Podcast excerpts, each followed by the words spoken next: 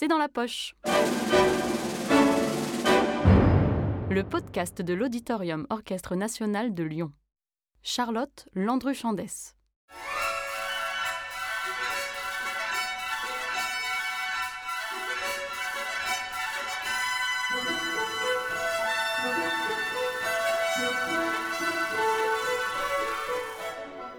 Aujourd'hui, on profite des pains de Rome pour vous parler de la ville de Rome dans la musique d'Ottorino Respighi. Ottorino Respighi, compositeur italien de la première partie du XXe siècle, est l'auteur de trois grands poèmes symphoniques consacrés à la ville de Rome Les Fontaines de Rome, Les Pains de Rome et Les Fêtes romaines, trilogie qui va faire sa renommée. Pourtant, entre Rome et Respighi, au départ, ce n'était pas le grand amour. Revenons un peu en arrière. Ottorino Respighi naît à Bologne le 9 juillet 1879. À l'âge de 33 ans, il est nommé professeur de composition au prestigieux lycée musical Santa Cecilia à Rome. Pour lui, c'est le drame. Respighi est très attaché à sa ville natale et désespère de devoir la quitter. Il écrit à la cantatrice Chiarina Fino Savio, avec qui il entretient une sorte d'amitié amoureuse. Vous pouvez bien imaginer combien cela est pour moi source de tristesse. Ma vie tranquille dans ma maison, mon havre de paix est fini. À Rome, la vie est tumultueuse et ce type de vie ne me plaît pas. Vais-je donc y rester? Je ne sais pas, mais je pars certainement en pensant au retour.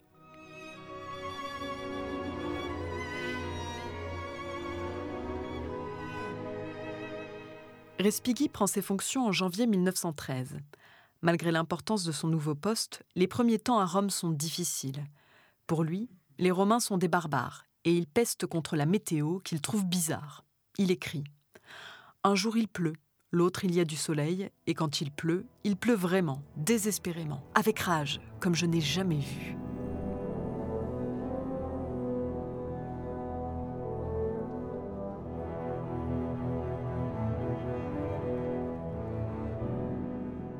À l'époque, Rome est la capitale du nouveau royaume d'Italie et ne cesse de changer. La ville entre dans la modernité, elle s'étend et sa population croît.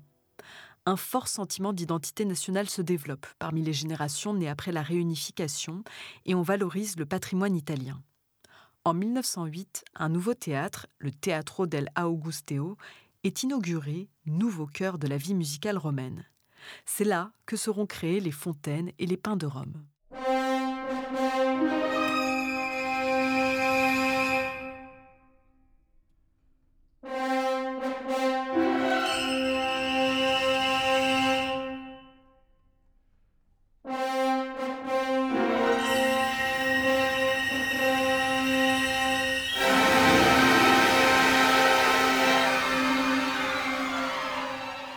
artistes n'échappent pas au discours patriotique, très répandu dans les salons.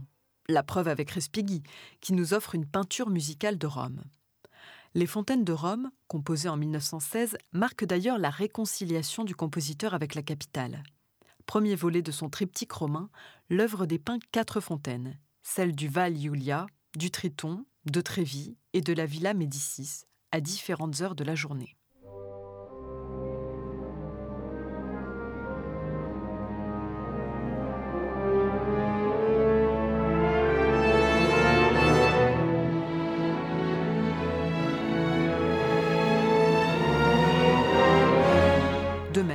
Les pins de Rome sont quatre évocations de paysages romains. Les voici dans l'ordre. Pin de la Villa Borghese, pin près d'une catacombe, pin du Janicule et pin de la Via Appia.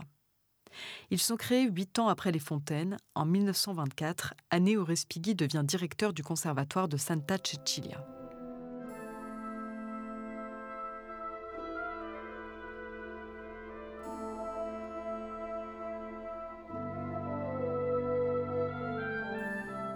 Les fontaines comme les pins nous offrent des impressions sonores.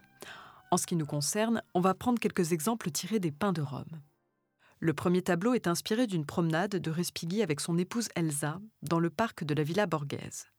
Elle lui fredonne des chansons enfantines qu'elle chantait quand elle venait jouer dans les environs avec d'autres enfants, Madame Adorée et Giro Giro Tondo. Respighi glisse ces deux chansons dans ses pins de la Villa Borghese. Je vous propose d'écouter ce que cela donne. Dans l'ordre, voici Madame Adorée.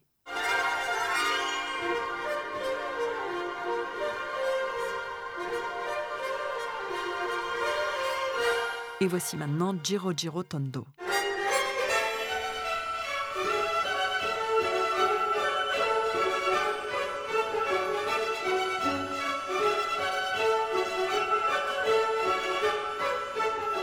Les peintres de la Villa Borghese évoquent des jeux d'enfants danse et ronde. Les plus belliqueux jouent aux soldats et à la guerre, nous dit la didascalie qui accompagne cette partie. Ces jeux guerriers nous sont restitués par l'emploi des instruments à cuivre.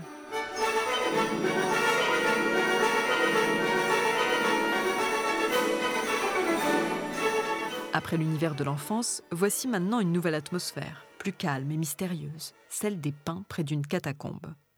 Pour la restituer, Respighi a recours à des timbres sombres, comme ceux des contrebasses, des violoncelles et des altos en sourdine.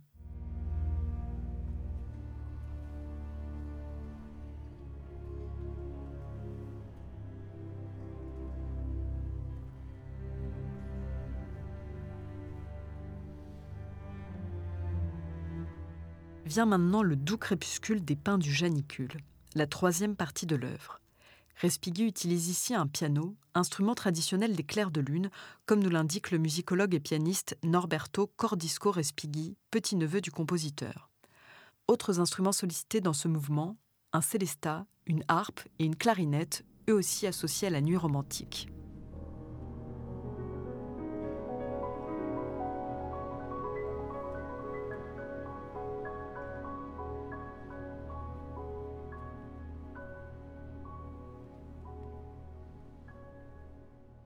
Le dernier mouvement n'est pas sans lien avec l'élan patriotique qui s'empare des arts italiens au début du XXe siècle et glorifie la Rome antique, symbole d'un passé illustre.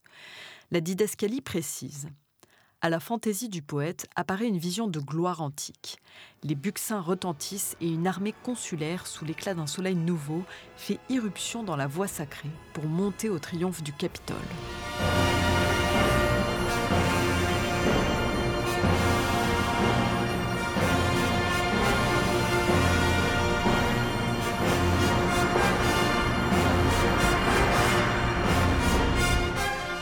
Les fêtes romaines, troisième volet du triptyque romain de Respighi, s'inscrivent dans la lignée des fontaines et des pins. Mais l'œuvre, sans doute un peu trop grandiloquente, aura moins de succès.